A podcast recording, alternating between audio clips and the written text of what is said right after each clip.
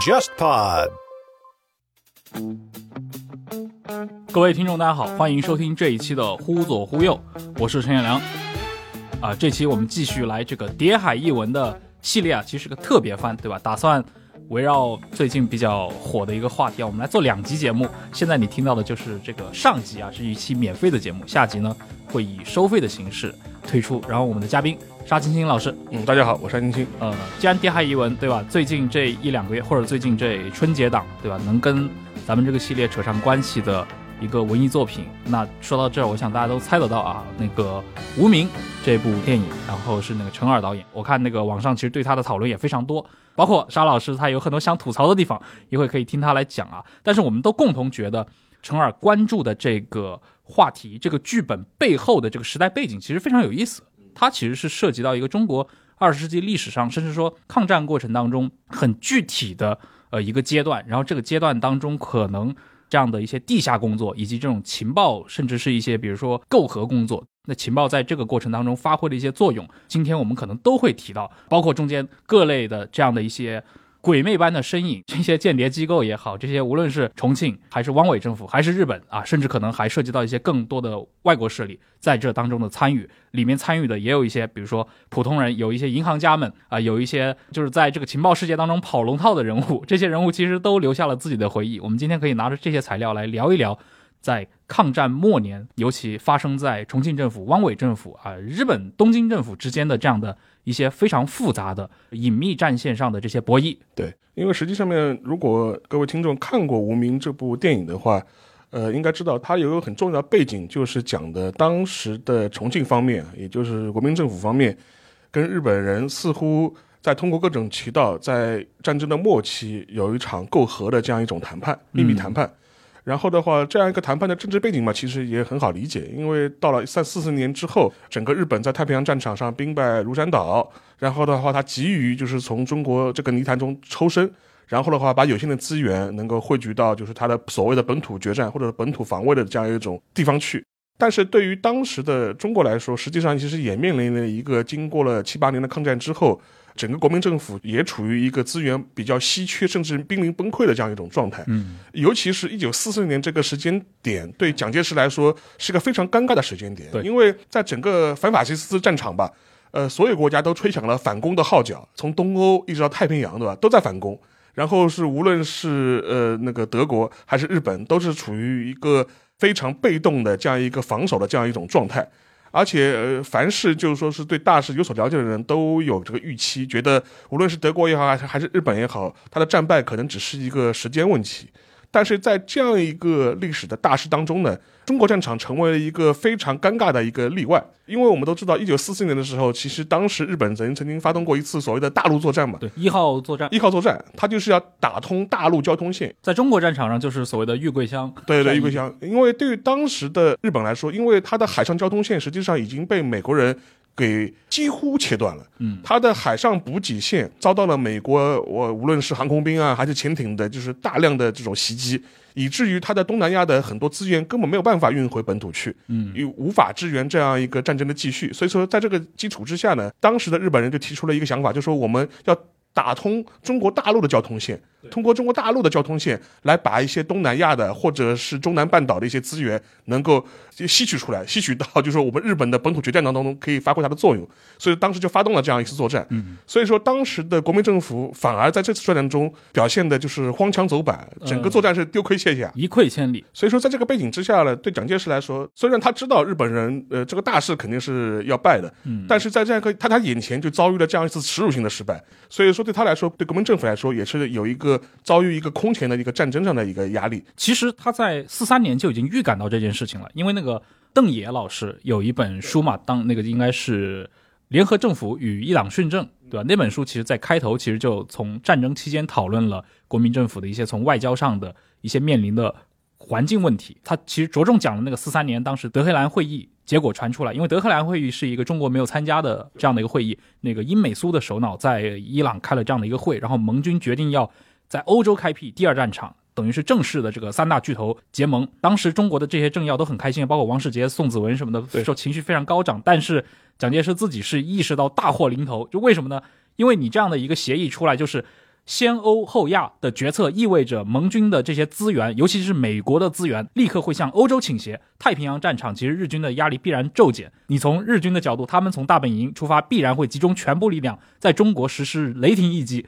所以当时蒋介石就做出了这样的一个判断，而且很巧的，邓岩老师在里面其实罗列了当时在延安的这个毛主席的判断是一致的，觉得蒋必然大祸临头。这样的一个背景当中，那四四年发生了这样的一个事情，可以看到，虽然全世界的。呃，反法西斯战争其实处在一个节节胜利的一个这样的一个边缘了，但是对于中国抗战这个战场要单独拆出来看，对吧？其实它处在一个非常危险的境地里面，尤其对于像偏居一隅的这个重庆政府来说，而且实际上面对蒋介石来说，也还有一个更现实的政治上的考虑，因为实际上面虽然我们会说抗战期间，至少抗战期间。蒋介石政权跟美国方面的关系还是相对来说比较良好的，而且美国也提供了大量的一些军事的援助啊，我们会知道很多，从驼峰航线啊，然后在印度训练训练军队啊。但是其实是华盛顿方面吧，就是说实际上面对蒋介石一直是颇有微词的，嗯，然后是无论是对他的指挥的才能，对当时他这样一个统领的国民政府的内部的腐败以及执政的效率，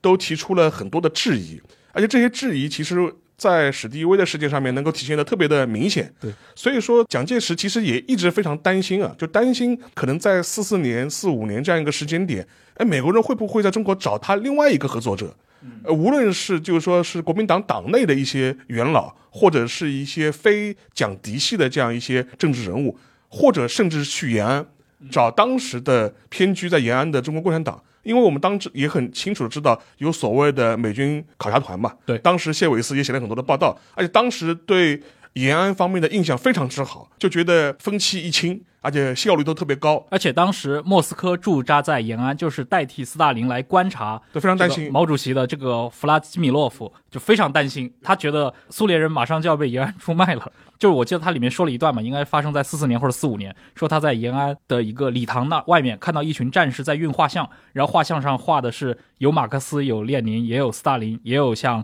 呃毛主席，还看到了那个乔治六世对和罗斯福的画像被搬进去，然后他也觉得大事不妙。而且实际上面当时的像以谢维斯为首的这批美国人吧，他近距离观察之后，他也得出了他自己的一些结论嘛，他就认为当时的延安，他看到的共产党的很多政策，他觉得。就所谓的共产的气息并不是很浓烈，甚至有的人会觉得他所谓的当时的中国共产党只是名义上的共产党，他的很多做法，他的很多理念，他在跟。毛主席谈笑风生当中得出了很多结论，他就会觉得，哎，毛主席的很很多理念跟我们美国人的这种政治理念很其实很接近啊。嗯，他觉得就说这一套其实比我在重庆碰到的蒋介石这个老古董就是要开明的多。民族主义者啊，他是一个黄汉的政府，开口闭口就是四维八德这套东西，然后你非常陈旧，哎，非常陈旧，而且你去跟美国人讲，而且实际上面我们也知道，蒋其实本人的话，他自己外语水平也有限嘛，而且他在延安的时候会发现很多他接触的中共的高级领导人居然非常努力的跟他开英语，对吧？这就是让他有一种焕然一新的这种感觉。所以说，在这个背景之下，我们就回过来讲四四年的这个时候，对蒋介石的压力就是两重的，一重的是面临日本在战场上的军事的直接压力，嗯，然后另一方面的话，他就非常担心他的政政治地位会不会不稳，无论是被中共方面取代，就美国人选择啊我们要支持中共，还是被他一些呃党内的一些其他势力所取代。我们也而且这里面可以插一句，就是四四年还发生了一个在。国民党历史上很重要的就是华南分离运动，对，而且当时可能，比如说今天提到像薛岳这样的一些很著名的抗日将领啊，包括像李济深这样的国民党的一些非常重要的这样的一些地方将领，其实，在四四年这种华南分离运动当中是发生过一系列的串联，甚至其实你可以认为，从当时蒋介石重庆的视角来看的话，这部分人已经快要脱离自己的掌控，而且他们跟美国人、跟史迪威或者跟史迪威的继任者之间，其实有非常。说不清道不明的这样的一些联络在里面。实际上面大的背景其实也很简单，就是当时的一批桂系的这种军阀，呃，希望能够摆脱重庆方面，直接跟美国人发生联系。对，然后在美国人支持之下，实现华南的一些军政的自治。对，不听重庆，不听重庆的了，就说，然后就说你们美国人要做什么事情，或者你们要什么政策，你直接跟我讲，然后我你把云柱直接给我。政令不出嘉陵江。啊 对对对，实际上面这一套东西的话，当时李济深的话也非常活跃，嗯，而且就是说也做了很多实际上的一些运作，包括我们现在能看到他给宋庆宋庆龄的很多书信当中也提到了这一点。所以说从从从这个角度来说，对于蒋介石来说，一九四四年不是一个好年份。是的，而且他一直忌讳这个事情，这个而且这种事情其实很早就抗战刚爆发的时候就发生过。那个淞沪结束之后，像像刘湘也好，比如四川的军阀，以及跟山东的韩复榘之间，其实就有类似的一些勾连。所以我们后来看到，就刘湘也是很巧妙的。当然，这个说法有很多，在那个时间段，对吧？应该是在武汉就去世了。然后韩复榘是后来被法办了。当然，法办的最重要的原因是因为他基本上就不费一兵一卒就丢掉了济南嘛。对。呃，所以说对于当时的蒋介石来说，他确实面临的这种双重的这种压力。所以说对他来说，呃，他也有可能会选择一个呃对日单独媾和的这样这样，他是有动机的。因为这样点的话，因为很多人在回顾二战史的时候会觉得，哎，没有动机啊，四四年的时候日本都要败了，你这个时候为什么要单独跟日本人媾和？但是如果你就跟我们前面所描述的一样，如果你回溯到当时，对，看这个局部战场，蒋介石他所在的这样这样的一个政治上的这样一个比较尴尬的地位，所以说以至于他是有这动机去做这样一个事情，而且他会认为这个时间段正是日本人最艰难的时候，他去进行媾和的话，也许能够去拿到。比较丰厚的条件，对我们前面讲的是站在蒋介石的角度来说，那反过来我们站在日本的角度来说，因为媾和是双方面的事情嘛，就是说一个巴掌拍不响。但是站在日本人角度来说，就比较好理解。一九四四年之后，实际上面对日本人来说，也是面临了一个太平洋战争这样一个战局已经是不可逆的这样一种状态。所以虽然他能够在中国战场取得一些局部的胜利，但是他对他整个一个呃战争的局势走向来说是没有什么大的一些动摇的。所以说，站在日本角度来说，他也非常急切的希望能够，呃，尽快从中国这样一个泥潭中摆脱出去，嗯，然后把他有限的资源全部调集到。关外，或者是中国的东北地区，也就是所谓的伪满这样一个区域，乃至朝鲜半岛，甚至它的本土，为它的所谓的本土决战做好一个相关的一个准备啊！因为我们都要知道，在一九四五年日军投降的时候，他在中国还遗留了将近百万的部队。对，所以说从这个角度来说的话，这是一支非常重要的有生力量。如何把它从中国战场抽调出来，投入到它的本土防卫，是非常重要的一件事情。所以说，对日本来说，他是有这样的动机做这个事情的。而且我们也都知道，在一九四四年。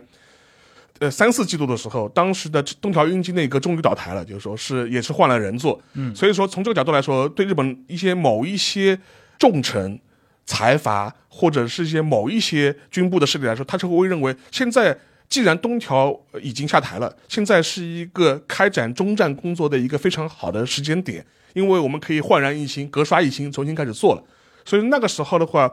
对中战做准备，其中的一个重要环节就是首率先。对国民政府媾和，嗯，所以说对日本人来说，在一九四四年，呃三四季度以后，如何切实的推行对中国的单方面媾和，已经成为了一个必然的选项。当然，媾和是个非常复杂的事情啊，这中间有非常多的，其实很多暗线在里面，包括和谈工作，其实在整个的抗战过程当中一直都没有断过。对，它有那种非常有正式的途径，也有很多非官方的途径，甚至很多时候是一些意向上的接触。很多时候，它的真假、真真假假，以及它的政治目的，其实也是很强的。就是我们在看待这段历史的时候，也要知道一个前提，就是其实我们很难明确。当事人到底他的想法是什么样子，对吧？很多时候，比如说讲在三八年和四零年期间也发生过多次的这样的一些和谈，但有时候你会发现，他用和对手的和谈，其实在敲别人的竹杠，是他有很多别的一些目的。所以，我觉得到到了四四年以后，尤其到四五年，就是这个电影无名反映的这个阶段里面，就出现了一些很具体的这些人物了。是，然后我不知道，就沙青青你在看无名这个电影的时候，你会立刻对应到历史上的，比如说我们当年在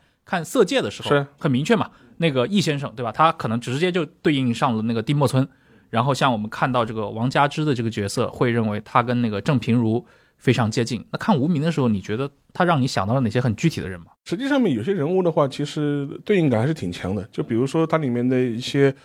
就梁朝伟扮演那个角色，他所在的那个又又是梁朝伟，梁朝伟 前面扮演了易先生，不过这次他扮演的是一个呃地下党嘛，地下党，地下党嘛，是，但是他所在的那个机构其实就是七十六号嘛，这是这是很明显的嘛，对，极飞思路。然后他的大表哥，然后他也是他的老板，就是那个所谓的他们唐部长的。实际上面，其实他影射的应该就是像类似像周佛海这样的一个角色，或者是李士群。李士群，对，因为李士群的话，相对来说的话，他的干预感更像点，因为他是直接就是负责那个特工部的一些实际。周佛海还是地位更高的，更高一点。呃，但问题是李士群那个死的早嘛，就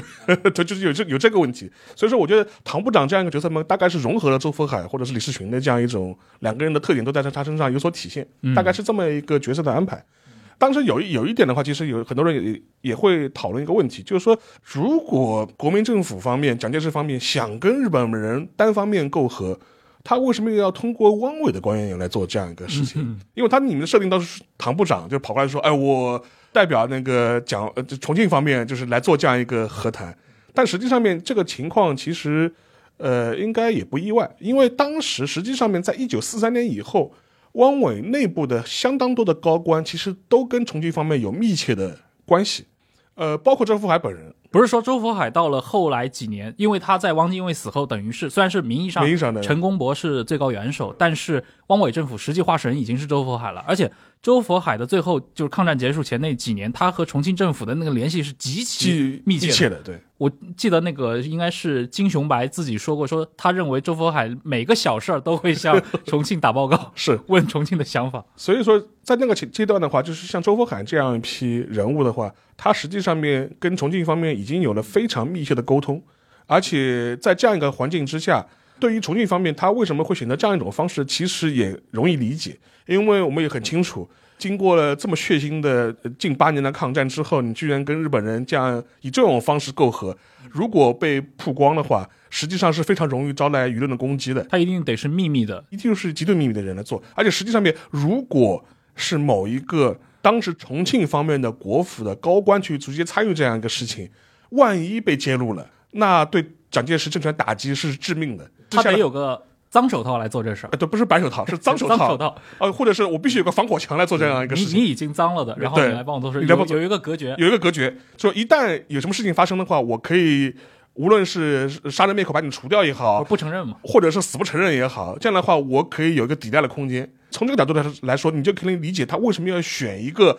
呃，在四三年之后跟重庆方面暗通款曲的汪伪的高官来扮演一个谈判的这样一个角色。对，而且这种关系在之前李安拍《色戒》里面其实有暗示过，有暗示过他他没有拍的那么明显，是，但是里面很明显就是易先生的那个角色，虽然他也会杀来自重庆那边的那些特工，对吧？他也说他说遇到一个党校的同学，然后什么血喷到他的鞋子上面，但是你会发现他其实，在自己的这个工作单位里面，他也是一个受监视的是身份，受日本人监视，对，在最后就是他那个秘书嘛，秘书嘛，过来把那个戒指还给他戒指还给他，都不是我的。对他，对那个很耐人寻味。我觉得，我觉得，我觉得李安在这方面，他把那种氛围塑造的真的是非常巧妙。因为其实四一开始就是这样子，呃，易先生刚露面的时候，当时有一个场景，就是说他的秘书在问他说，呃，说日本人在追问这批军火，那是某某某某大佐要跟请你吃饭，然后当时易先生反而回了一句话说，给那个被审讯对象给他个痛快，就是感觉好像就把线索赶紧把它断掉。它里面其实设置的就是一个，他已经很早就已经开始在给那个重庆政府在已经在合作了，甚至会提供一些比较有价值的情报。这样的一些人，其实，在晚期的汪伪政府那是很多的。尤其我们看到二次大战，尤其在四二年、四三年以后，对吧？你经历完了这个中途岛整个的这样的一个大海战，然后美军在太平洋跳岛作战，我觉得傻子也能看得出来，日本人肯定不会完蛋了。对，所以几乎汪伪上上下下，可能汪兆铭本人的话，他也知道他自己没办法，但是他手下那些说白了就是去打一份工的人嘛，都要考虑自己的后路。所以说从从这个角度来说的话，你就可以解释为什么呃电影中会做这样一种设计，而这种设计的话，某种程度来说是符合当时一个历史的情境的，嗯，这逻辑上面是讲得通的。当然，他片子里面讲不通的一点，就是因为一个所谓的一个华族公子的死亡，导致这个谈判进行不下去。那这这个是肯定是晋不现实伟文迷的儿子是吧？里面设置是他暗示应该是在奉贤工作，而且还是个大头兵。当然，实际上面近卫的儿子在上海其实也待过一段时间。当时他的儿子的话，曾经还跟郑平如发生过一些相关的关系。哎，这个是不是在村上纪香的那个漫画里面？对，龙里面有过体有过体现。有过，对。那在在那里面，其实郑平如的，当然它里面原型也不叫郑平如啊，它里面那个角色是个很有魅力的对这样的一个形象，他在里面其实有非常大的一个戏份的。啊，再次推荐这个村上纪香先生的这个充满了大东亚情怀的漫画作品啊，《龙》。呃，而且我们高度怀疑是不是陈尔导演也也读过的。呃，我们真的很怀疑，因为什么呢？我在看这个电影之前啊，因为当那会儿沙老师已经看了这部片子了，但是我当时已经关注到很多关于无名的讨论，然后就搜陈尔无名，就发现他是写了一部小说的，叫《东亚往事》。呃，有公号会摘取这样的小说里面的一部分的内容，然后我随便看了一下，我就想，哎，难道程导演他也是一个这个村上吉香的读者吗？就是撞题撞的有点的，对对对对对，是的。所以说讲回呃四四年、四五年这样一个时间点的，呃双方的这样一种媾和的这种尝试，呃是可以想象的，而且从历史上来说也的确发生过。它是符合当时的一个历史氛围的。对，只不过他这个谈的过程不会是像电影里拍的这样如此的草率，或者如此的充满戏剧性。如果我们从真实的历史来看的话，在那个时间点，尤其是到了四五年的春天的，就是我当时也开玩笑说，《无名》这个电影不就是一个低配版的《春天的十七个瞬间》吗？这是句玩笑话。但是回到如果一九四五年的春天的话，实际上面当时的日本某种程度来说，可能更急于媾和。嗯，这就是可以讲回我们今天的一个很有意思的话题，就是当时历史当中到底发生过什么样的一个事情。各位好，长期以来，忽左忽右和图书的关系一直密不可分。我们在公众号的资料延伸，还有 JustPod 的小红书账号上，长期都在整理节目中提到的书单，并且也邀请研究者、作者们登上节目。还有 JustPod 的夏日订番 Just Read 活动，最近呢，忽左忽右也上线了卖书业务，可以前往公众号“忽左忽右 Left Right” 回复“买书”两个字，了解详情。媾和问题是一个，其实中日战争中，我觉得可能之前讨论的时候。包括无论是专注也好，还是很多这些文章也好，讨论的不是特别多，对吧？大家关注的点无非就是前两年的这样的一个正面战场的，对吧？像那几次大的会战，那都是中国的军民在这个正面付出了极大的伤亡，对吧？可能他扛住了日军的第一波这样的进攻之后，其实因为进进入了一个长期的僵持，对，对于日军来说是一个泥潭状态，而且到了四零年，尤其四一年以后，对吧？日军的整个的一个他他们所谓的大东亚战争嘛，其实就是这个太平洋战争。发动了，那他们的资源也开始向这个整个的太平洋战场倾斜。好像在这之后，我们看到的更多就是一些呃敌后作战越来越丰厚。这个是由延安这边可能就领导。对。但是从正面战场的来说的话，你可以说有可能是因为比如说资源消耗的差不多了，也有可能是反正有美国人在扛雷。呃，所以看到最后几年，其实已经从正面战场上没有太多的较量了。在这个过程当中，其实很多时候地下工作就又重新活跃起来。因为实际上面就是当时双方啊，我们指的是重庆方面跟日本的媾和，从战争初期就有了。嗯，最早的话是一九三八年的时候，当时是通过德国驻华大使陶德曼有所谓的陶德曼调调停，陶德曼调停，这是一个外交的这样一个努力和尝试，但实际上面这个尝试很快也是归于失败。更让蒋介石生气的是，在此之后，纳粹德国就也就选边站了，就直接站到 日本那边去了。因为我们其实我们也很清楚嘛，就是实际上面就是中德方面的相关的军事合作，从二十年代末一直延续到纳粹时代。你如果更早追溯的话，从李鸿章去买克虏伯炮的时候，对吧？那清末的那批，其实北洋军阀都是，你看段祺瑞什么都是受德军训练的嘛。所以说，对蒋介石来说打击非常大，尤其是他觉得就是在三八年的时候，纳粹德国吧选择了就是一个日本方面。直接承认，比如说伪满洲国啊，这些一系列的政策政策，直接导致了中国在外交上面处于一个非常不利的状态。而且实际上面，在三八年之前吧，中国的军火输入主要是从德国输入的。嗯，当时美国还早呢，之后可能是苏联、苏联、苏联、苏联方面，包括苏联的航空航空航空兵。但是苏联的方面的话，在三九年之后的话，签了就是就是日苏互不侵犯条约之后，整个一个援助也就停止了。所以说，对那蒋介石来说，就是从三九年、四零年这一个时间段的话，也是一个比较难熬的这样一个年份吧。在那个时间点的话，实际上也发生过很多次重庆方面跟日本方面的一些秘密的一些媾和的一些尝试。而且当时有一个很特殊的背景，就是他面临一个一个很实际的压力，就是在党内非常有威望的这个汪兆铭跑路了，马跑路了，跑到河内了。然后过了十六个月以后，汪他就成了汪主席。对，其实他也代表了这个日军，尤其日本。呃，上层对于对华政策的一个变化嘛？因为实际上面，其实对当时的日本来说，事后来看的话，就他们他们就会觉得当时的近卫内阁做了一件非常不明智的事情。因为我们也也知道，在一九三八年的时候，近卫发表了非常知名的对华声明嘛。不以国民政府为那个谈判对手，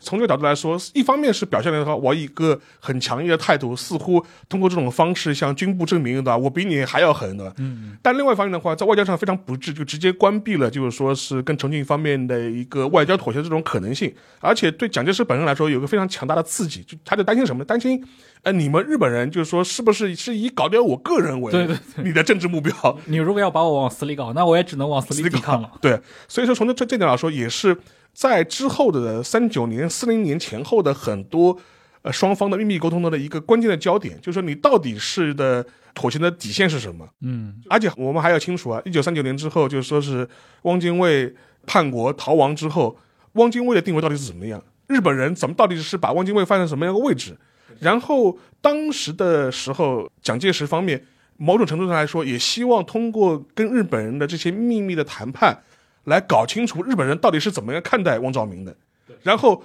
也希望通过这种谈判本身给日本人施加压力。如果你要重用汪兆铭，会怎么怎么怎么样？我觉得在谈这段历史的时候，其实有一个人很有意思，他是那个日本外务省亚洲局的局长，也是外务省最著名的那个中国问题专家嘛，叫石社朱太郎。嗯，他当时发过一篇意见书，在里面他其实提过那个中国古人一般说上中下三策嘛，他提了四策，对对吧？就如何结束中日之间的现在的这个战争，因为你想从三七年七月七号在华北开始，以及从这个八月份开始在上海爆发淞沪会战以来，已经过去了差不多将近一年的时间，中间发生了历次一些比较惨烈的一些战役，日军的损失也很大，而且他们也意识到三十年代末的中国跟早期的，尤其跟比如说一九零零年的中国已经非常不一样了，不再是你发动几场战役，然后占领了北京之后就能够把它征服掉的，让他投降的这样的一个国家。所以他提了，我觉得他这个方案其实很有意思啊。他当时就说，日本如果希望尽快结束事变啊，打引号，他说只有四种方案。第一种方案就是战争上继续争争取胜利，但是他觉得这个东西不太可行，不靠谱。都不靠谱。他觉得沿着陇海路，对吧？长江下游建立一套所谓的沿线交通线，你不能去争取全面的征服中国，但是你可以把重要的这些城市啊控制住，然后把这些铁路线航道啊，只要让他们和就是日军在北方的这个占领区有连接就可以了。那第二个方案呢，他的意思就是说成立一个新的中央政府。而且当时日本政府已经在开始联络了，所以尤尤其在刚刚沙老师介绍的这个不以国民政府为对手的这个声明之后嘛，而且他们当时就联络的就是唐绍仪、吴佩孚。这几个。那唐绍仪我们知道，后来就被砍死了嘛。作为这个民国政府当年的北洋时代的总理，总理对，然后吴佩孚他在那个中国的西北和华北都有很高的威望。当然，这个也跟他们后来两个人的命运也很有意思啊。对，那第三个方案其实就是当时把已经和日军合作的这些呃一些政权。然后跟国民政府进行一个合并，所谓当时有所谓的临时政府，还有所谓的那些维新政府嘛，包括在华北的一些，其实是一些一些散户们散户 都拼在一起。然后他说，第四个解决方案，而且是石社猪太郎认为唯一有效的解决方案，就是恢复与国民政府的谈判。对，所以这个其实三八年的时候就已经日本内部就有这样智囊提出来了。在《无名》这部电影里面，其实也提到了这一点，就是说，你一场没有战略目标的战争，怎么可能胜利呢？嗯，其实对日本人来说就是这样子。一九三七年，他对华全面呃侵略开始之后，其实他是没有明确的一个战略目目标和目的的。你到底是打这场仗的目的到底是什么？他提出过若干个，但最后没有明确下来。你可以说我打仗就是为了让中国的中央政府承认伪满，这也算是个目标，对吧？但是你中间又变来变去的，从这个角度来说的话，呃，你战略目标不清晰，你必然导致了整个一个战争变成了一个泥潭式的这样一种结果。实际上面，从三八年之后吧，对日本来说，他虽然取得了一些正面战场的一些所谓的胜利，但是他也意识到这个战争本身的话已经是泥沼化了，他必须尽快的抽身。所以说，我们会发现，从三九年开始，日本对所谓的和平工作非常的重视。就目前我们知道的一些史料来看的话，当时致力于所谓日本和蒋介石方面的这这些和谈的渠道啊，就非常多，就不下五六条。嗯，而且既有军部的，也有外交系统的，有经济界的，甚至也有民间的。而且几乎就是说，你会发现，当时日本的话，就是说是军民各条战线都在从事所谓的和平工作。举个例子，就比如说有有受到当时的满铁的总裁，后面也当过日本外相的松冈养佑的支持的，叫西义宪。当时他也尝试过跟蒋介石方面进行沟通，然后同时的话，也有所谓的尹佐正照，也就也就后面梅机关的主要的话事人。同时呢，也有当时的太原的日本的一个特务机关长，呃，叫河之英二。嗯然后同时的话，当时也有近卫首相的密友和主要的智囊，当时同盟通讯社在上海的负责人松本重治。他也通过各种各样的方面想跟蒋介石方面取得这种联系，同时也通过香港方面的一些武官的体系啊，去取得一些联系。你会发现，当时的日本的话是通过五六条不同的战线，而且背后的老板都不一样，五六个老板都在做同样的事情。这个在二战当中日本也很常见，他们各自为战的这种行为，包括他们在中国扶持傀儡政权，是，就包括像后来那个汪精卫，他从那个越南去到了南京之后，对吧？他在南京组织这个伪政府，中间还遭遇过一些暗杀。是你会发现，这个暗杀行为，他最大的嫌疑人居然是华北的其他的就是非汪系的这些，可能北洋系的那些与日本人合作的这些，其实就是汉奸或者临时政府群体。就是在当时日蒋方面的秘密媾和过程当中，也能发现体现的特别明显。举个例子的话，就是说是我们都知道所谓的梅机关嘛，梅机关的话，它的主事人我们我们也前面也提过了嘛，就是银佐真昭嘛，他是当时日本陆军方面的一个主要的梅机关的负责人，而且梅机关的主要目的就是在诱降汪兆铭、汪精卫，然后为建立所谓的新的中央政权做他的努力，这是他的一个最大的任务。然后这一套东西的话，实际上面从三八年、三九年开始酝酿，然后四零年的时候开花结果，有了所谓的新的南京政府成立了，然后汪兆铭成了汪主席。与此同时，当时日本陆军的内部还有另外一个机关，也在酝酿他自己的构和方式，就是所谓呃，在中文的史料当中被表示为所谓的江豪工作。啊，江豪工作，江豪工作。呃，当时的话是日本当时陆军参谋总部他的。俄国方面的一个专家叫小野寺信，他当时也是一个陆军的一个中佐，当时也是被派到上海来。他的目的是要直接跟蒋介石方面取得联系，抢在梅机关开花结果之前，先打通跟重庆方面的联系，直接跟重庆方面谈出一个双方可以接受的所谓的和平的方案。嗯，当时就通过了一个上海党务方面的一个重要人物，也就叫所谓的蒋豪，然后通过他跟重庆方面。取得联系，找到了当时那个国民党中央秘书长朱家骅，然后通过他希望能够蒋介石搭上线，然后谈所谓的和平方案。但是你会发现这两件事情是在同步发生的，嗯，而且会出现了一个彼此拆台的情况。实际上面，当时江豪得知了小野寺信的这样一个工作之后呢，也第一时间向朱家华做了相关的一些禀报，说这个事情到底怎么处理。然后重庆方面。也只是他可以跟小野寺信做一些相关的接触，嗯，但这个期间呢，也发生了一些很多的意外。蒋好本人当时是被日本宪兵队给逮捕了，抓进去了。后来那个小野寺信去把他捞出来，去把他捞出来，而且捞出来之后还要跟他解释，哎呀，是我们下面就是另外一批人，他们不懂事，对吧？把你抓错了，对吧？现在就是我要向你表示道歉的，有我们是要真心谋和，对吧？又做了很多相关的一些表述。这个过程当中的话，你也能看出来整个过程的微妙。所以说，这也能够映衬我们前面的话。当时的日本的内部各个条线都有他自己的一套所谓的和平工作的一个目标，然后目标和目标之间实际上是不统一的，嗯，甚至会出现路线斗争，彼此拆台。当然，后来小野寺信的话工作，我们呃因为熟悉历史都知道嘛，肯定是无果而终了嘛。但是随着那个汪伪政府的成立，小野寺信本人也被踢回了日本。当时的话，实际上是被左迁了。嗯，因为当时他背后代表的一批势力是什么呢？是日本陆军内部的北进派，他是一个日本陆军内部的俄国通，而且当时他把他派到上海来从事一个所谓的没呃小野寺机关的这样一个工作的话，实际上面就是这批北进派希望尽快能够跟中国方面媾和，然后把所有的资源投入到北京的这样一个政策当中去。嗯。所以说，随着汪兆铭政权，也就是梅机关，也可以说是尹佐征召本人的工作的成功，他的工作必然是宣告失败了，而且实际上面他也被惩罚。被踢回了日本，去陆军大学当教官，然后后来我记得是可能四一年、四二年之后再被派到斯德哥尔摩去当武官啊，然后在斯德哥尔摩迎来了中战。对对对，他在斯德哥尔摩还是做出了一些工作的工作的，然后以至于就是说，日本有一个写历史小说的一个作家叫佐佐木让，然后他写过一本小说，就叫《密信来自斯德哥尔摩》，就是就是讲密史，密史来自斯德哥尔摩，当时就是讲一九四五年前后。以小野寺信为原型的一个日本武官，在斯特哥尔摩发回了所谓当时苏联苏联要参加对日作战作战的这样一个秘密的一个情报。当然，这个情报其实上也没发挥什么作用了，只能让日本国内意识到只能失败了。对，所以说写过这么一本小说，但是这个但事后的话，就是说是呃，也有很多很有意思的一些回忆了。但后小野寺信的夫人。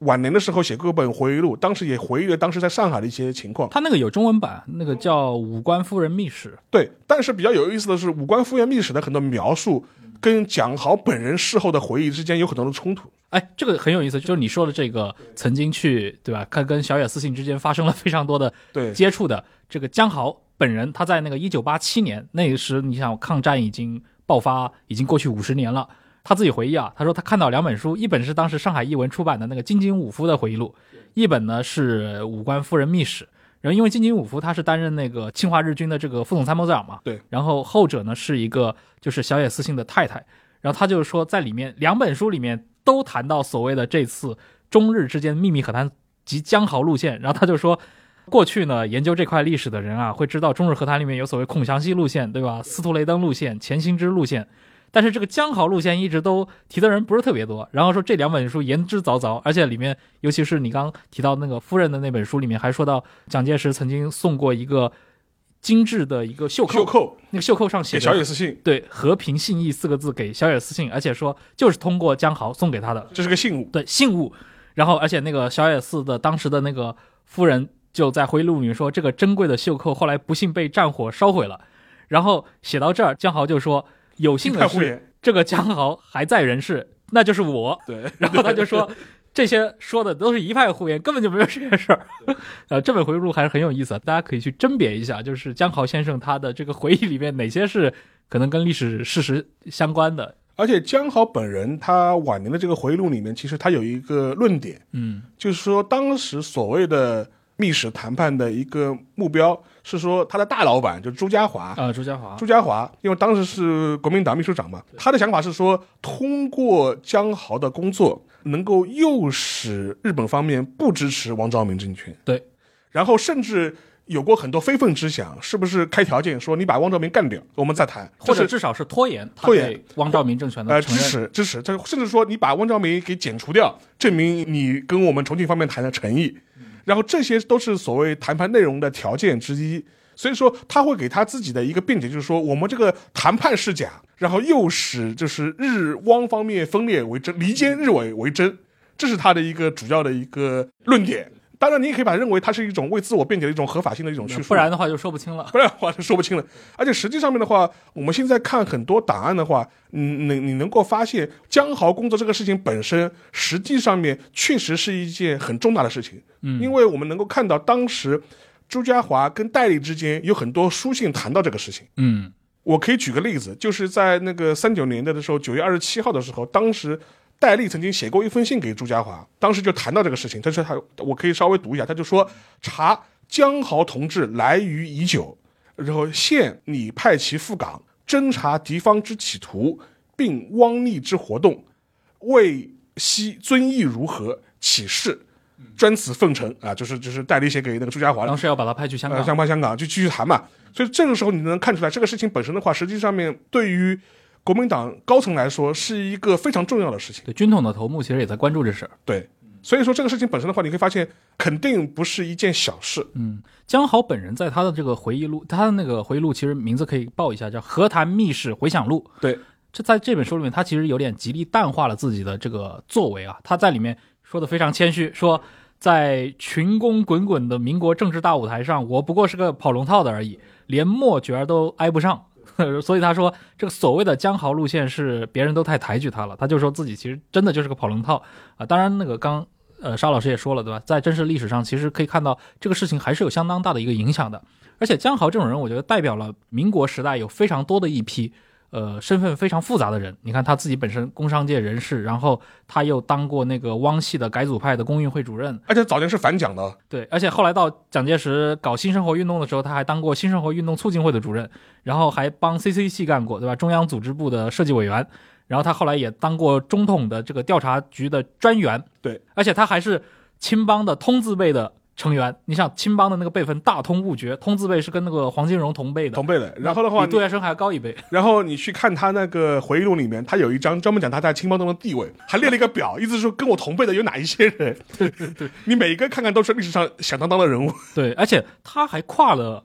帮派的，他也是洪门里面的人，是的，洪门坐堂大哥嘛，所以他说自己当年是无所不为，就非常有意思的一个人物。肯定不是一个小角色。他晚年的话，大家因为也可以理解吧，因为他四九年后留在大陆了嘛，经过这么多政治运动嘛，那肯定是低调做人嘛，肯定是有这样一个政治的背景。不过无论怎么说吧，这个事情本身实际上对当时的双方来说，确实是一个重要的事情。嗯，而且其实类似的事情，其实可能更著名，也就是所谓的那个宋子良谈判事件嘛。哦，对对，就是所谓的日本人所谓的同工作。其实它的发生时间段也是在类似这样一个时间段，三九零年到四零年这样一个时间段。嗯，当时的话就是说，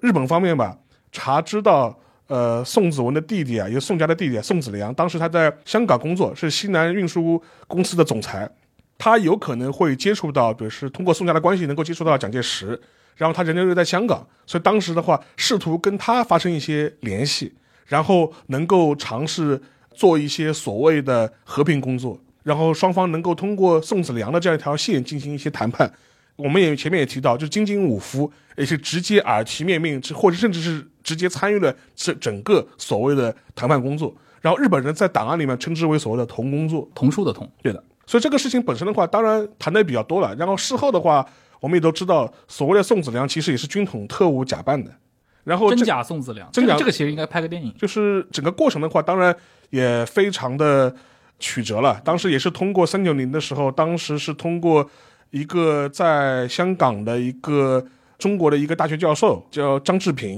然后通过他的话接触到宋子良，然后宋子良方面的话也跟重庆方面做了通报，然后戴笠一方面认为，呃，宋子良本人没有外交和政治上的经验，所以说我们假扮一个特务来帮你去谈。然后当时日本方面还做了很多工作，甚至偷拍过所谓宋子良的照片送回南京，让周福海辨认是不是本人。让周福海说，似乎长得不太像，他也拿不准。所以说这种事情本身的话，其实从三九年一直到四零年都在进行。嗯，然后的话，当然一个比较大的一个转折点，也是因为四零年三月份的时候，当时汪伪政府成立了嘛。然后的话，实际上面也直接导致了，就是说整个谈判的话，少了一个很重要的一个谈判的一个一个政治基础。对的，而且在那个时间点上，其实整个的对于中国抗战的内政外交都非常的关键嘛，因为美国人。当时他并没有参与到二次大战当中来，但是重庆政府他需要从美国那边获得一系列的，比如说一些援助也好，还是一些比如说允许美国退伍军人或者民间人士组建这样的一些航空队，对吧？来华支援，其实这个都涉及到当时的重庆政府对美国的施压，然后在这些施压的材料当中，其实和这个日本人对于汪伪政权的一个承认在中间都扮演了一个相当有分量的这样的一个筹码。所以说，在我们现在能看到的很多所谓同工作的一些档案当中，我们就会发现，当时重庆方面就始终坚持一条，就是先行解决汪逆为根本的谈判条件。嗯，这点的话，您能看出当时蒋介石的他的政治关注点到底在什么地方？二号人物对他的威胁是最大的嘛？我们甚至也能看出来，当时。蒋介石他内心的一些底线和妥协点在什么地方？甚至双方也也已经谈到了，就是说是恢复到一九三七年前的状态为条件。那意味着什么呢？那就意味着你变相承认了伪满洲国了呀。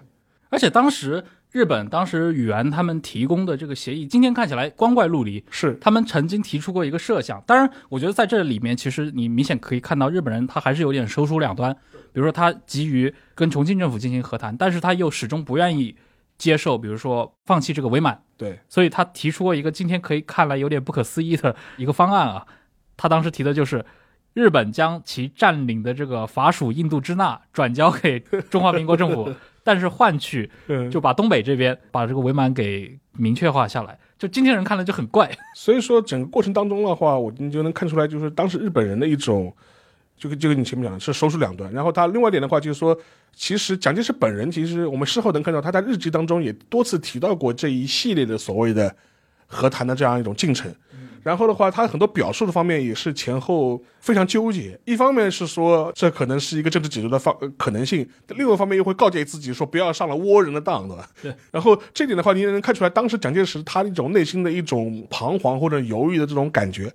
呃，回到那个同工作本身，实际上面，蒋介石本人在三月份之后，汪伪政府成立之后，其实对同工作的兴趣就大减，而且甚至会公开的，就是说批判说所谓当时孔祥熙的路线。当时孔祥熙其实也考虑过跟日本人做一些相关的接触嘛。当时随着汪政府的成立之后，也甚至会非常坦率的怒斥过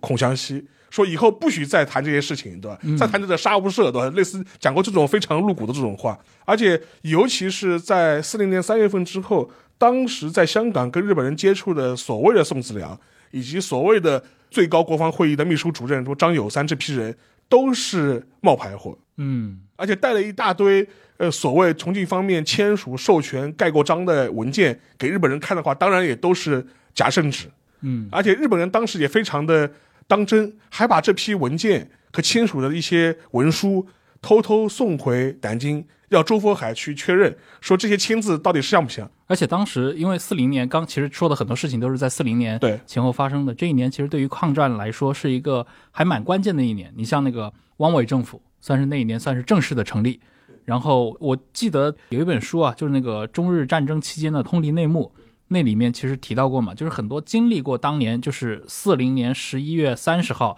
在南京，就是汪伪和日本签署条约那天那个就职典礼的亲历者们。就在他们看来，那天其实很像葬礼，就这个很微妙啊，因为他有大量的这些回忆，就是说当时在南京的那个中山陵嘛，在等那个日方这边代表什么阿布之类的他们过来，然后说汪精卫自己本人站在那，就好像非常茫然，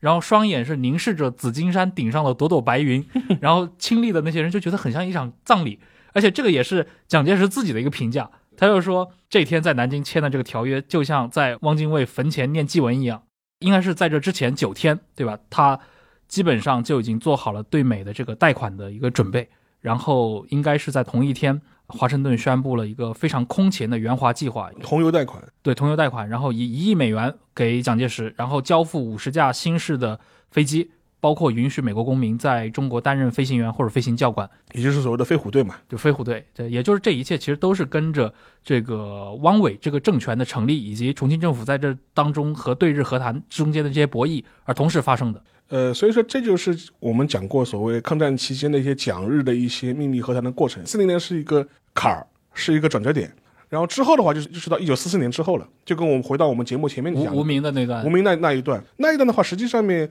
历史上真实发生过一个类似的事件，那是在那个四四年的三月份的时候，汪伪政权的所谓考试院的副院长叫缪斌，而且缪斌这个人本人呢，实际上面，呃，也算是一个国民党内部的一个比较资深的这样一个元老级的一个人物，而且跟蒋呢也直接有。人际的这种交往，至少在抗战之前是认识的。嗯，然后他是在一九四五年的三月份的时候，他去了东京。然后当时他的身份是什么呢？当然他是他用的身份，他一方面是说我是汪伪方面的要人，但另外一方面他他声称他有重庆方面的授权，是蒋直接授意他来东京来跟日本人探讨一个和平解决问题的这样一个方案。而且当时的日本内阁是小矶国照内阁，嗯，原来的日本朝鲜总督嘛，后来是当了首相了，非常非常当真。然后他的相关的一些档案的话，你现在在日本档案馆里都是可以查到的，就是所谓的妙兵工作。然后这个工作的话，当时日本人方面其实也，他们认为他们做了很大的妥协，就是我们不仅可以回到一九三七年以前的状态。然后满洲的一些权益也可以适当的就说是放弃，同时的话，我们坚决就是取消那个汪政权，然后做了很很多这样的相关的一些许诺。然后妙斌这个人本人也非常的有意思，他去了东京之后，跟日本人谈的时候，就是拍着胸脯说：“哎，我这次来东京完全是蒋委员长的亲命，同时我可以做一个。”表示我诚意和我能耐的这样一种宣誓，嗯，就是我在东京期间，东京不会被轰炸。他真的承诺得了吗？但是比较诡异的是，他在东京期间确实东京没有被轰炸。嗯，后来的话，当时呃，小矶国照是把廖兵的这个事情本身是搬上了最高战争会议来讨论的。当时的就是说陆军方面、海军方面，包括外务省方面，是正儿八经的在在讨论这个事情的操作性问题。但是当时的外务大臣就是就是重光葵。对缪兵的身份表示高度的怀疑，他就是意思就是说他到底有没有获得蒋方面的授权，或者是这个授权的分量到底有多大，高度怀疑，然后以至于最终呃这个事情就无果而终了，就没有一个结果。然后缪兵本人也是在一九四五年四月份的时候返回了南京，然后这件事情本身的话，直接导致小鸡国照内阁瓦解，而且据说这个事情还被直接禀报给了当时的裕仁天皇。日元天皇当时给的批示就是说是此事不可深入，直接导致整个一个所谓的和谈工作就此夭折。然后，但无论怎么样了，我们也都知道，小矶国照之后接任的就是日本最后一个战时首相了，就是铃木贯太郎。嗯，当然，很快八月份的时候，日本也就无条件投降了。但是，李茂斌这个事情本身的话，可能被认为是战前最后一次蒋日方面的一批和平的接触和试探。但是我们也可以想象嘛，这四五年之后，蒋介石方面是完全不承认妙兵有这样一个合法的身份的，就完就意思就是完全是妙兵一个人自己的妄为。但是在一九四五年之后，在汉奸处理问题上面的时候，妙兵的很多遭遇的一些事情吧，我们呢似乎也嗅出了一些不一样的味道。呃，那一批人的遭遇非常有意思。对对，其实可以来重点聊聊，我就可以接着妙兵的故事来讲，因为前面其实提到了嘛，在汪伪的末期，其实有大量的这些汪伪政府的高级官员，其实就是在跟重庆政府合作的。是你说是一种出于赎罪的心态也好，还是说出于一种对吧？其他留后路的心态。留后路的心态，对。但是不管怎么样，我们看到真实历史当中，其实他们也算是很快就被抛弃掉了。是的，尤其在抗战结束之后，那样的一个群情振奋，对吧？中国成为了五大国，然后战胜了日本，呃，战胜国。之前的这些和谈工作，或者说这种策应工作，已经变得完全不重要了。我们需要的是一个重新建构一套抗战的历史。这些反而知道内情的人，尤其在汪伪政府工作，而且服务于重庆的这批人，已经成了一个负资产。是的，在这个过程中，尤其到四六年，就大规模的处决嘛，就我们可以看到，包括像陈公博也好像周佛海也好，包括像缪斌本人，对吧？其实都面临这样的一个结局，他们最后都是，呃，可以说是蒋介石的 重庆政府治下，把他们非常迅速的处理掉了。而且先讲妙兵本人吧，嗯，他实际上面战争结束之后，他并没有被作为汉奸或者是战犯关起来，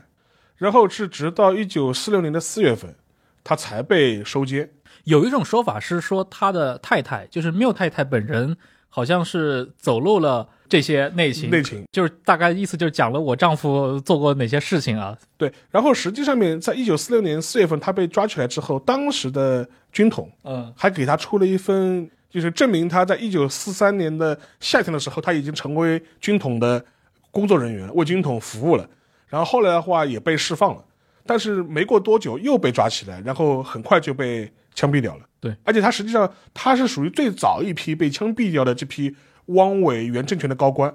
这一点的话就是比较有意思，就是我很多年以前当时采访过一个汪伪内部的一个人士吧，叫孙耀东。然后的话，因为我之前也在上海书评上写过他的一些相关的一些介绍他的文章，嗯，因为他是孙家奶的后人，晚清光绪的帝师，晚清豪门。然后这个家族本身的话，在那个民国时代的话，也是开工厂，然后也办银行、工商界，工商界。然后他自己本人的话，其实盛元焕毕业之后，也在美国游学过一段时间。后来三十年代的时候，是标准的上海黄金小开。然后，但是他在三七年的时候留在了沦陷区，然后按照当时的说法，等于是复逆了。然后是成为了周佛海在上海的一些经济管家，他是不是当过周佛海的机要秘书？对他当时帮周佛海打点很多在上海的一些金融界的一些相关事情，包括接管当时呃租界内的一些什么小四行啊这些银行的事情，都是他来帮他直接操办的，是这么一个角色。当时的话，他有过一段非常有意思的回忆啊，我说呀，我好像跟您说过没有？我住在二楼，二楼是五间一，每间房间比这个大一点。我嘛住在当中一间，跟谁呢？吴运斋、郭全，呃，我唐寿明啊，不是陈海。那么我们这个四个人一间。那么两旁嘛，再有四间嘛，是三个人一间。像文兰亭了、袁立登他们都住在这一间。那么我住的当中一间呢，这个五间以外呢，是一个大厅。当这个房子是录音的，他到了时候呢开饭吃。那我们住在那儿呢，开三桌饭。因为当时的话，这一批人是被关在现在上海建国西路的一个地方叫楚园，因为这批人是所谓的被优待人员，就是说你是所谓在抗战期间为军统或者是为国民政府悄悄做过事的汪伪原高官。嗯，当时是把他关在呃叫楚园的这样一个弄堂里面，在建国现现在上海的建国西路，但那地方等于是原来上海市警察局局长卢英的私宅，等于是个小洋房，你可以关在里面，就是相对来说比较好。里面关了一大堆非常有名的人物，就就比如什么温宗尧、梁鸿志，梁鸿志，啊那都是被处决了的。，对，唐海安，然后严庆祥、金雄白、唐寿明，然后包括孙耀东自己。比较有意思的是，他们在当时在楚原是关了大半年的时间，之后才被送去了提篮桥。嗯，所以当时军统方面更多是一种保护性的软禁，还不是把你关到提篮桥去，哎，那丁默村当年在南京是不是也是这样？因为他是比较重要嘛。就周福海、丁默村是直接被拉拉到南京，而且丁默村村的死，好像我听到的传闻啊，看到的当年也是说他也是造成了舆论的风波，对吧？就是可能说蒋介石本来也是想着把你保护起来或者怎么样，但是他出去是在什么玄武湖对，逛公园，就被记者拍到了。因为当时的话，就是抗战胜利之后，军统方面和国民政府方面，当时直接任命周佛海是上海行动总指挥部。当时周佛海挂了这个名字，他不是作为汉奸的。然后当时那个宋耀东是他的主任秘书。嗯，然后在一九四五年九月份的时候，周佛海、丁默村、罗军强这三个比较重要的人物就直接被叫叫到重庆去了。然后后面当然也去南京去了嘛。所以说，然后其他这批人，包括孙耀东这批人，就被送进了楚原，认为是所谓的优待人员。所以他们真正的被当做汉奸或战犯来处理是，呃，大半年以后的事情了。然后在里面就说，当时的戴笠甚至还会亲自去楚原，去接见这批人，然后做很多访谈。我可以读一段，就说是那个孙耀东自己本人的一个回忆。他说，有一天深更半夜，就是我突然被叫下楼，看见戴笠坐在楼下的办公室里面。后来知道他那一天叫了三个人来谈话，除了我之外，还有唐寿明和那个朱伯权，主要是问一些经济和金融方面的事情。当时我就向他提了一个问题，问说：你们公布的中储券与法币的兑换比例是两百比一，这个比例到底有什么根据？然后据我测算，应该是两二十八比一才比较合理。然后我又列了很多事实和数据，包括伪中储银行的所谓金库的库存的情况，房地产数额、仓库啊货物的一些存货的情节这些情况，尤其是当时日本人的一些金条还没来得及运走的一些储备情况。然后这都是中储行就是发券的一些实际的保证。他的意思是说，你两百比一的这个比例定的太高了，等于是在从老百姓的手里面就是抢钱。然后当时那个戴笠就非常认真的听了孙耀东的解说，然后沉吟了半天，然后只说了一句话，他说：“我只是来了解一些情况，听听你们的看法。”然后后来就走了。等于说，当时戴笠还经常会去听这批所谓优待人员的一些对当时的上海啊、南京啊，就是原沦沦陷区时区的一些看法。戴笠他对于这批汪伪政府留下来的这批人，他应该还是一个主要是以保护是的，为主的，而且可以就是历史时间线上可以明显看出来，因为戴笠是在四六年的三月十七号摔死了吧？飞机摔死了，他死后过了两个礼拜，这批人就被这批人就开始被起诉，然后就被开始开始被规模化处决。是，所以说这个时候，包括廖斌其实也是一样的，而且廖斌更有劲，就是说他当时只在楚原待了一天，他和周佛海是第一批被对他进楚原的时候，自我感觉非常好，还在跟他这帮老伙计们说，我第二天就要去南京，要见老头子，各位的情况我会向老头子陈情，就还觉得自己是自己人。哎，你们放心，我一定会照顾你们的。老头子指的就是蒋委员长。对对对，那天大概到下午三点多钟，我们刚刚睡完中觉，在那个那个客厅里在那散步，楼梯上大家都能上。一看是妙斌，有人认得，我也认得，他一上来是好像一个旅游者似的，啊，他就进来，那么大家当然有认得就上去拉了招。你让他狂到什么程度？这个人就很讨厌。他这一上来之后嘛，这这大家安心，大家安心。我想你是特使，你有什么资格跑来叫大家安心？他说我明天我就到南京去，我见了最高当局，我会把大家的事情跟最高当局说清楚。当时没有人没有不反感。但是又吃不准它是怎么回事。因为过去呢，外头风风雨雨说了跟日本是到日本去直接见过，这个我我们当然有也有消息的了，不晓得呢。到第二天一天早车七点钟他就走了，那么应该是下午三点钟到，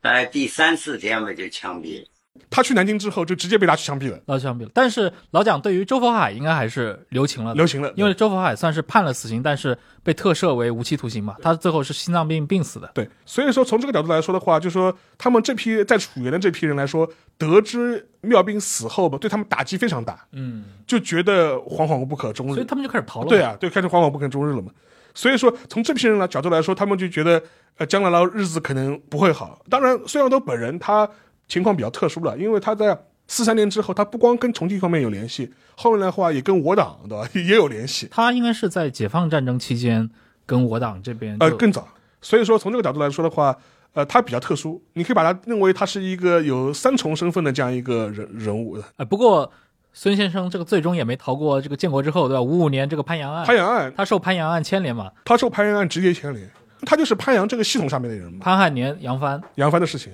后来他一直是在白毛岭被关到七六年，安徽的白毛岭农场上海的飞地，在上海飞地那里面的，应该他的干部子弟也是拿上海户口。对啊不过那个地方是上海人的噩梦啊！我看上海近代，当然是这个五十年代以后啊，很多名人都有过在那的经历，包括我们节目以前提到过的那位跑到了内蒙的那位对对对对那位老哥。对，而且稍微提一句，当时他在白毛岭的时候，他有一个印象非常深，什么呢？就是说他在白毛岭，就是尤其是我们都知道六十年代以后，他会在白毛岭碰到过很多当年在潘阳案时代审讯过他的人，他觉得很奇怪，他说：“哎，你们不是就是审讯我的这种干部嘛？怎么这个你们也来往白毛岭你们也来了你们也来了，就是这很像末代皇帝最后结尾的时候？是是就溥仪看到那些审讯他的人在被戴着高帽，当然，孙耀东老先生他后面也是等于是被也不叫七十年代末，也不叫平反吧，就反正就是就给他，然后重新给大家一些相关的一些待遇，然后什么在侨联里给他位置，政协里给他位置，就是类似这么一个状况。就一直到你对当时你们团队去采访他采访他口口述口述的哎，你见到他的时候，他当时是一个什么样的状态？他去世的时候应该是九十四、九十五吧。老先生怎么说呢？思路还是非常清楚的，跟你们讲话呃，玩的挺清楚。就而且实际上面你听我们刚刚那段录音的话，你会发现老先生其实谈吐也非常清晰。而且你看，他还能够知道他当年打交道的这些人，哪怕是一些日本人，他对到现在为止名字都记得他的，一些情况，都记得。从这角度来说的话，就是说我觉得还是很不容易的。当然，国内也出过他的回忆录，当时是那个宋路霞和陈乃山对他都做过一些采访，但是我说实话。他们更多是聚焦于他作为上海小开的风流生涯，旧上海名门望族的这对对些风月往事。实际上面根本没有注意到他背后的这种很深厚的这些政治的一些关系。然后当时我们其实做了蛮深入的一些访谈，所以说当时我在那个上海视频上面也稍微披露过一点点。当然有一些的话就是说是但那些就无关痛痒。无关痛痒，就是无关痛痒。当然有些东西可能现在也不适合完全全盘托出吧。当然我们在下半集聊七十六号的时候，可能会稍微讲一讲老先生怎么看待七十六号的。可以，可以，可以。好，那这期我们先聊到这儿，然后下集对吧，是一个付费的单集，我们来跟邵老师重点聊一聊，对吧？这些抗战时代的，可能我们会把这个地图铺得更广一点啊，以及我们会在里面放一些更扎实的猛料，来自于刚刚邵老师提到，对吧？可能孙耀东老先生的一些自己的回忆，或者他自己的看法。他自己的看法，对他眼中的这些汪伪诸君们对，是一个什么样的形象，在历史中是一个什么样的位置。是的，好，那感谢大家的收听，下期再见，拜拜。拜。